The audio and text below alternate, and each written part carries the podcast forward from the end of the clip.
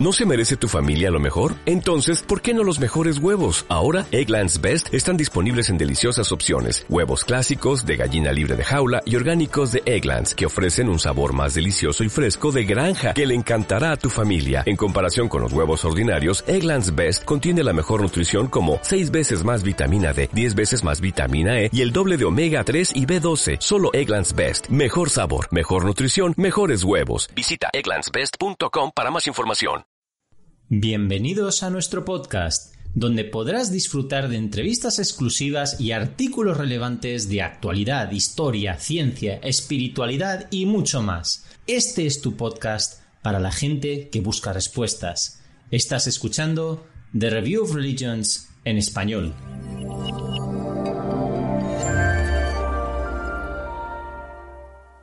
Saludos a nuestros oyentes y bienvenidos una vez más a un nuevo podcast. Esta vez se titula ¿Cómo la religión empodera a la mujer? Para lograr entender si la religión puede empoderar a la mujer, es necesario establecer el significado de la palabra empoderar. Empoderar es desarrollar en una persona la confianza y la seguridad en sí misma en sus capacidades, en su potencial y en la importancia de sus acciones y decisiones para afectar su vida positivamente. Tras especificar cuál es el significado de la palabra empoderamiento, cabe plantearse dos cuestiones. Por un lado, ¿necesita la mujer ser empoderada en la actualidad? Y en caso afirmativo, ¿puede la religión proporcionar ese empoderamiento? Si analizamos la sociedad de Occidente podemos observar que en realidad ya se ofrece un aparente sistema de empoderamiento, donde la mujer es libre de escoger su camino en la vida, no posee la opresión y la subyugación de los hombres, y puede estudiar así como establecerse y tener una carrera. De hecho, en Occidente se siente muy orgulloso por haber batallado por los derechos de la mujer y por haber establecido los estándares de igualdad de género y la habilitación de la mujer. Sin embargo, si estudiamos la sociedad más detalladamente, nos damos cuenta de que tristemente la realidad es muy diferente. Cada día nos encontramos con noticias de situaciones de acoso, abusos sexuales, casos de explotación hacia la mujer, etc. No hace mucho que se iniciaron los famosos movimientos Me Too en las redes sociales, que se iniciaron a raíz del caso de Harvey Weinstein, quien haciendo uso de su posición como productor de cine abusó de más de 80 mujeres lo que dio lugar al mencionado movimiento de Me Too, que significa y yo también, donde más y más mujeres se sumaron y unieron para denunciar el acoso y abuso sexual que habrían sufrido. A este movimiento le sigue el de Ni Una Menos, originado en Argentina como protesta de los femicidios que más tarde se extendería a toda Latinoamérica.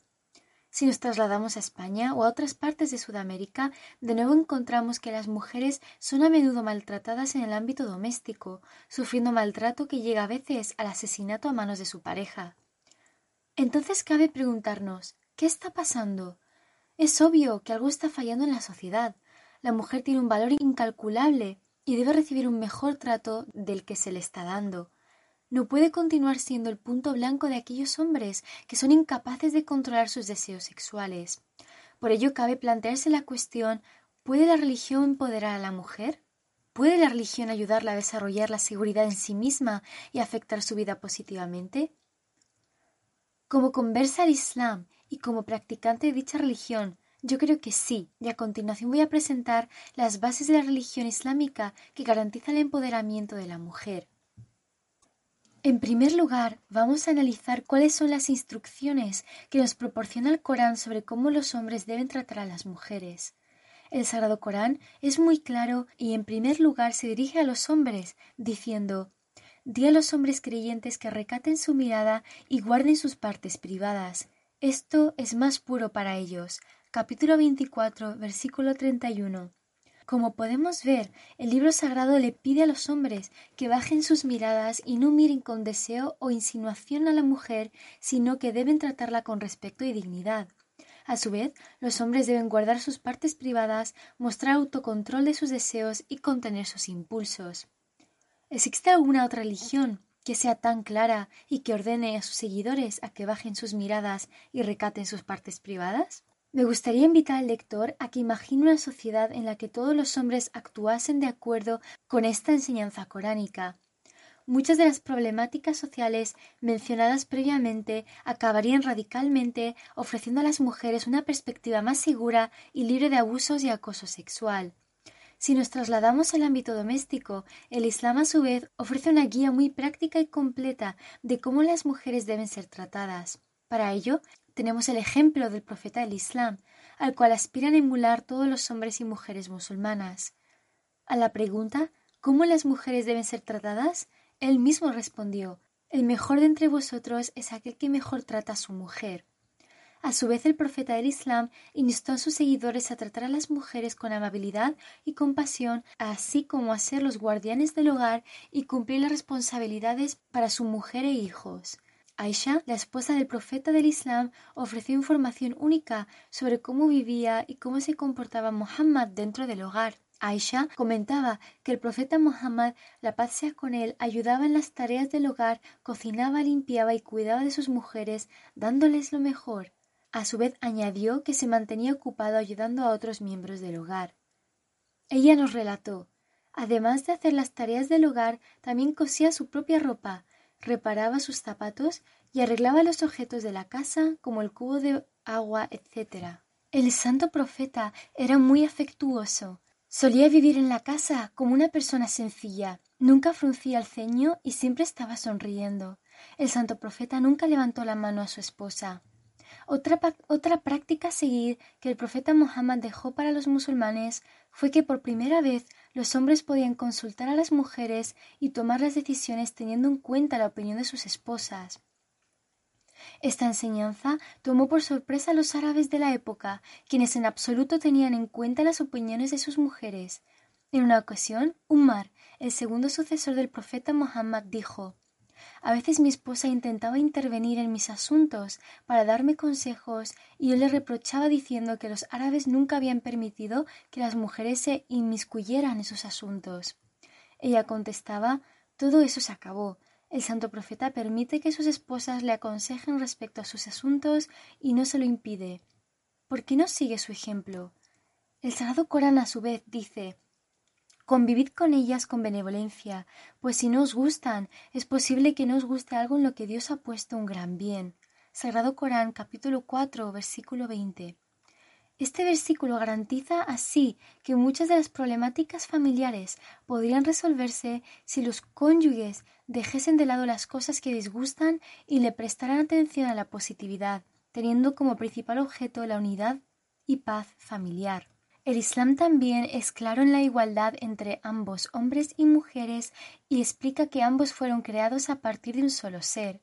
Esta enseñanza es diferente de otras religiones que, por ejemplo, afirman que la mujer fue creada a partir del hombre.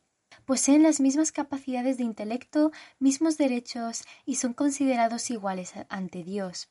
Para enumerar varios, el Islam otorga el derecho al divorcio, a heredar, a poseer propiedad privada y a gestionar sus propias ganancias económicas.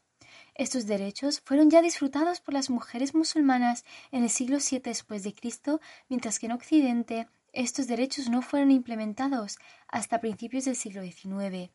Por otro lado, el Islam enfatiza la importancia de adquirir educación, tanto para hombres como para mujeres, y no impide que las mujeres lideren trabajos o emprendan negocios en cualquiera de los campos. Esto desmiente la imagen estereotipada de la mujer musulmana relegada al hogar y sin la posibilidad de desarrollarse profesionalmente. Este problema existe en los países musulmanes donde no se implementa estas enseñanzas que empoderan las mujeres. La realidad de estos países muestra que sus intereses están movidos por razones políticas, económicas o porque siguen normas y costumbres culturales en las que los preceptos islámicos aún no han hecho mella.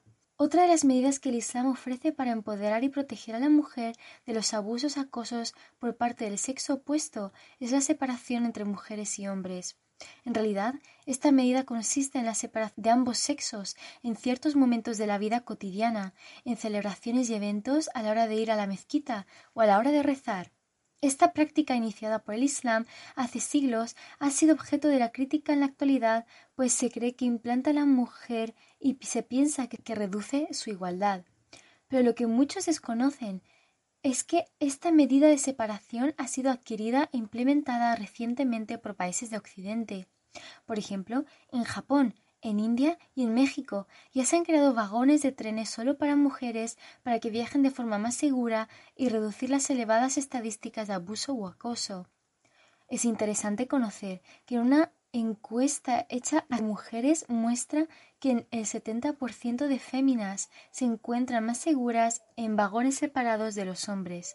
A su vez, en países como Suecia han comenzado a organizar conciertos de música con entrada exclusiva para mujeres, de nuevo con el fin de salvaguardar y proteger la dignidad de las mujeres. Esto nos muestra que no hay cabida para criticar la religión islámica y alegrar que es algo anticuado y sin validez en la época actual, ya que la implementación de estas medidas en países desarrollados nos enseña que las enseñanzas traídas hace siglos son de gran utilidad hoy en día, pues nos ayudan a solucionar problemas graves presentes en la sociedad. El velo o el hijab es la prenda que las mujeres musulmanas usan para cubrir su cabello y su pecho.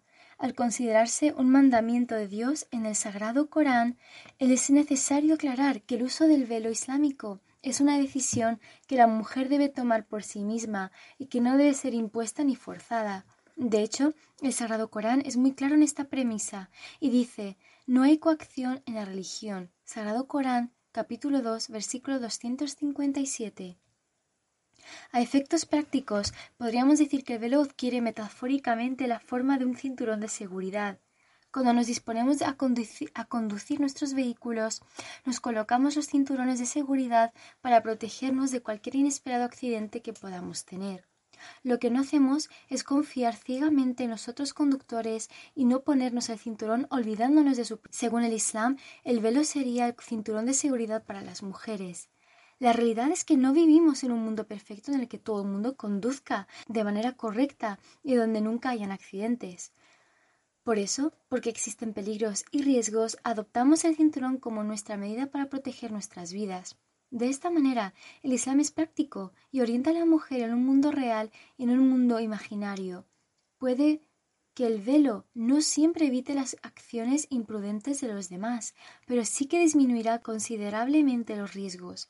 Por lo tanto, en caso de que todas las medidas anteriores que proporcionan la protección de la mujer fallaran o no se pudieran llevar a cabo en ciertas instancias, la mujer llevará ese cinturón de seguridad para reducir los riesgos, tomando así la seguridad de nuestras manos y no confiando en la bondad de los hombres.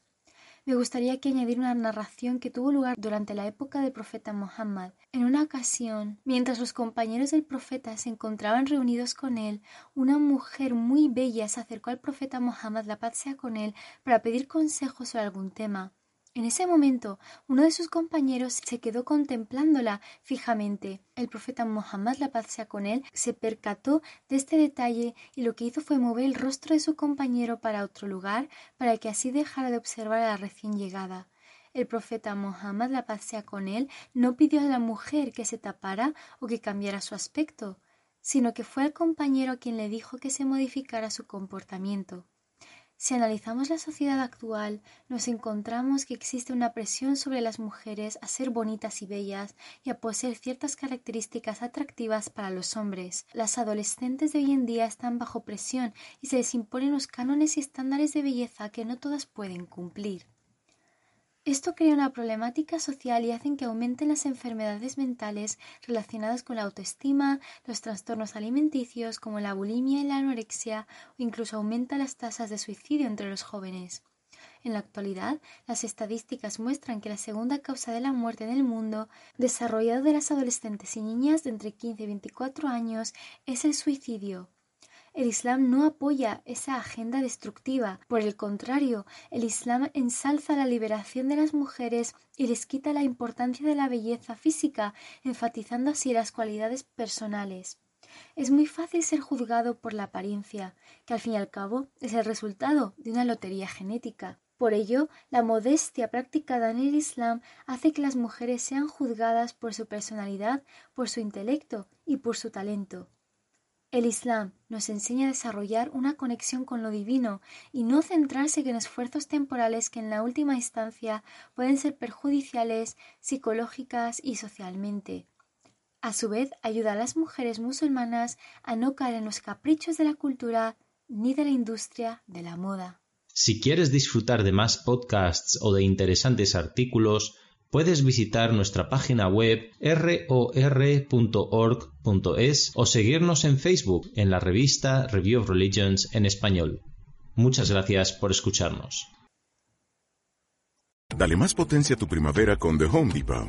Obtén una potencia similar a la de la gasolina para podar, recortar y soplar con el sistema OnePlus de 18 voltios de Ryobi desde solo 89 dólares. Potencia para podar un tercio de un acre con una carga. Potencia para recortar el césped que dura hasta dos horas. Y fuerza de soplado de 110 millas por hora. Todo con una batería intercambiable. Llévate el sistema inalámbrico OnePlus de 18 voltios de Ryobi. Solo en The Home Depot. Haces más. Logras más.